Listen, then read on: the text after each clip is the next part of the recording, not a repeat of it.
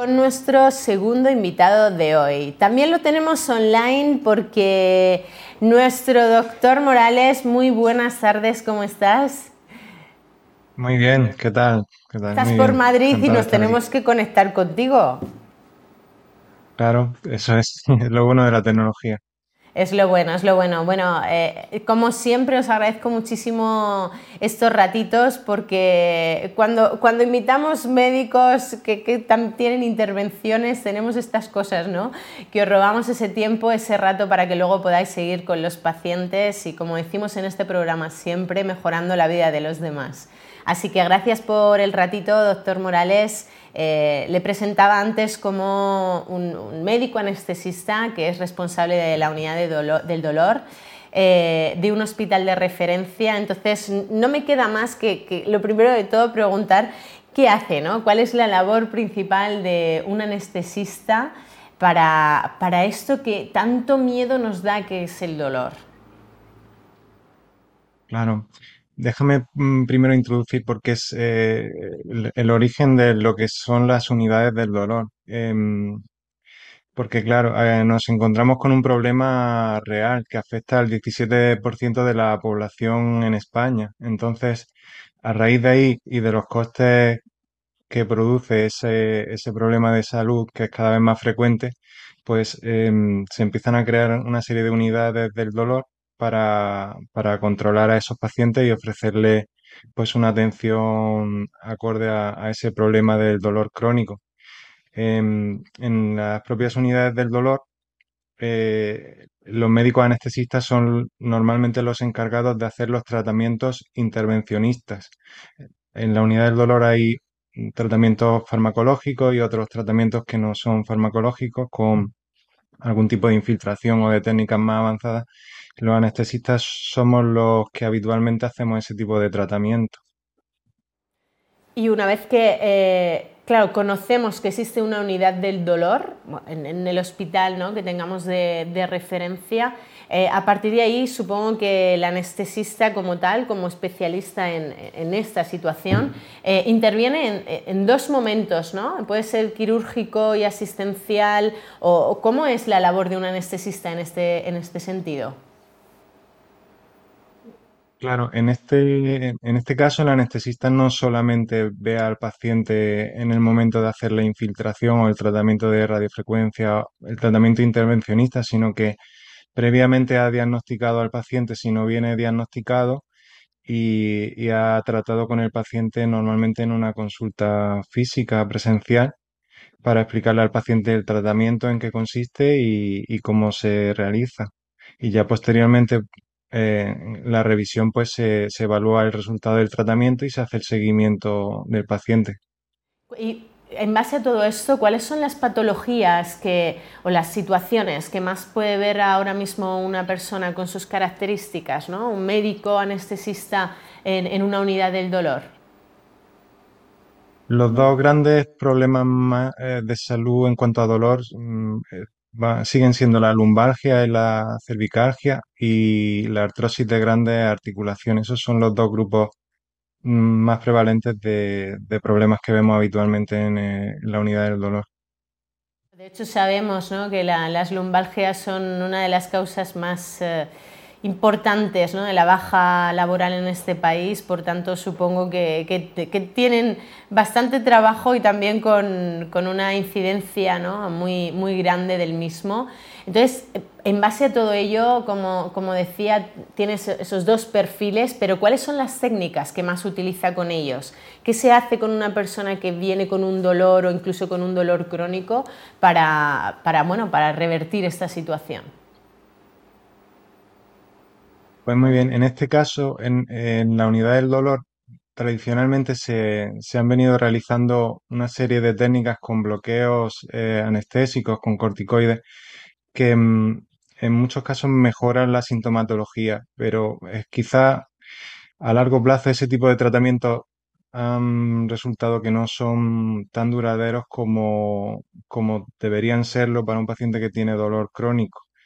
Entonces, en, en este, en este caso, pues eh, en muchos casos se pueden optar por otra serie de tratamientos que, que son más innovadores para intentar ofrecer una, una duración y una efectividad un poquito más prolongada. Estamos hablando, por ejemplo, como estamos hablando de la radiofrecuencia, medicina regenerativa, ozono o láser, son técnicas que se están eh, posicionando como, como los grandes tratamientos para el dolor en este siglo.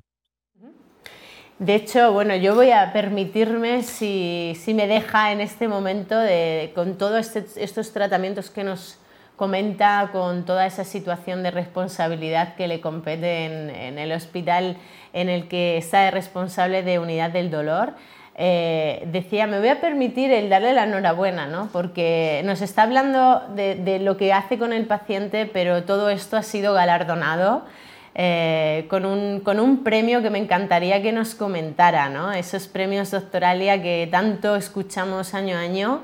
¿Y, cómo ha sido ese, ese galardón? Bueno, es un premio que emite Doctoralia en, cuanto en respuesta a las valoraciones de los pacientes que, atienden cada especialista, van, van eh, están divididos por especialidad y, bueno, los anestesistas de la unidad del dolor pues optamos a, ese premio y la verdad es que contento de, haber eh, recibido el tercer puesto y, vamos, muy, muy agradecido y dispuesto a seguir con, la labor como, como venía realizándola antes. Bueno, es que esto, esto de los reconocimientos a veces lo vemos como algo un poco eh, eh, momentáneo, pero probablemente incite a que a los pacientes les siga, les siga diciendo, pues, oye, ¿qué pueden hacer? No? ¿Qué estrategias también pueden tener para, para que no tengan dolor? Que, pero bueno, hacerlo de una manera también un poco más agradable ¿no? y con más ganas y con más glamour que decimos mucho en, este programa. Eh, ¿Cuáles son esas recomendaciones que decía ahora que, usted puede abordar en, los pacientes que vienen con ese dolor crónico? Bueno, hoy tenéis en el programa a un invitado que va a hablar del ejercicio físico y tampoco me quiero extender en, un área que no es la mía, pero yo creo que si el ejercicio físico se vendiera en la farmacia sería la medicación más demandada. Por desgracia, ahora mismo ese puesto lo, está encabezando e, el, ibuprofeno en España. Entonces, quería hacer aquí eh, un llamamiento a que evitemos el uso crónico de ese tipo de medicaciones que muchas veces lo que hacen es eh, enmascarar el dolor y que si se consumen largo tiempo pueden dar lugar a no solo a complicaciones cardiovasculares o neurológicas o renales, sino también a que un daño que pasa inadvertido a nivel de columna o articulación acabe, acabe siendo peor de lo que realmente es. Hay una, chica ¿no? que tiene un lema en, las redes sociales que es eh, más zapatillas y menos pastillas y probablemente sea un poco lo que, lo que nos puede comentar aquí usted. ¿no? Por ir terminando con, la entrevista y por conocer también un poquito más de su trayectoria y de la trayectoria de los anestesistas, ¿cuál es el, futuro que vamos a ver con, el doctor Morales? ¿Cuáles son los objetivos que se plantea a nivel profesional y, y también a nivel general la parte de anestesistas aquí en nuestro país? Pues yo por mi parte espero seguir estando al día de los tratamientos que hay que estén disponibles para tratar a los pacientes con, dolor, eh, los nuevos tratamientos que, que se están ensayando y que se están probando que están dando muy buenos resultados. Y a nivel eh, pues eh, más online pues seguir estando em, al día pues en, en redes sociales ofreciendo consejos de salud con mi newsletter y, bueno, humildemente con mi pequeña actividad eh, como divulgador de salud, poder eh, ofrecerle a los pacientes también esa parte de consejos que, que también hace falta. ¿Dónde le podemos seguir? Porque claro, no nos puede dejar ahora así a medias. ¿Dónde le podríamos seguir en redes sociales, página web, para aquellos que estén interesados en esta temática que es cuanto menos interesante? Sí, bueno, en mi página web doctorcarlosmorales.com Ahí tienen mi blog y incluso si, si les interesa hay un libro gratuito de consejos para evitar que el dolor de espalda cronifique. Es un libro electrónico Espalda Sana que lo pueden descargar gratuitamente.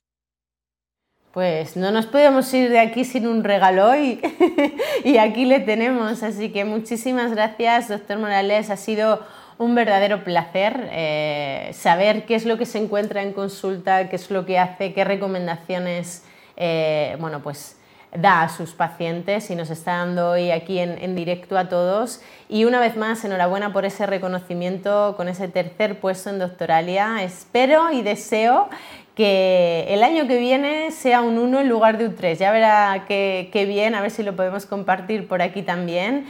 Y nada, que a seguirle al doctor Morales, que tiene ese libro eh, de cómo evitar esa situación de dolor que, como decía, tanto nos afecta a muchos de nosotros. Mil gracias por sacar un huequito en la agenda, muchísimas gracias por este ratito y le seguiremos desde Tinku Salud. Un abrazo. Muchas gracias a vosotros. Un saludo. Gracias, doctor.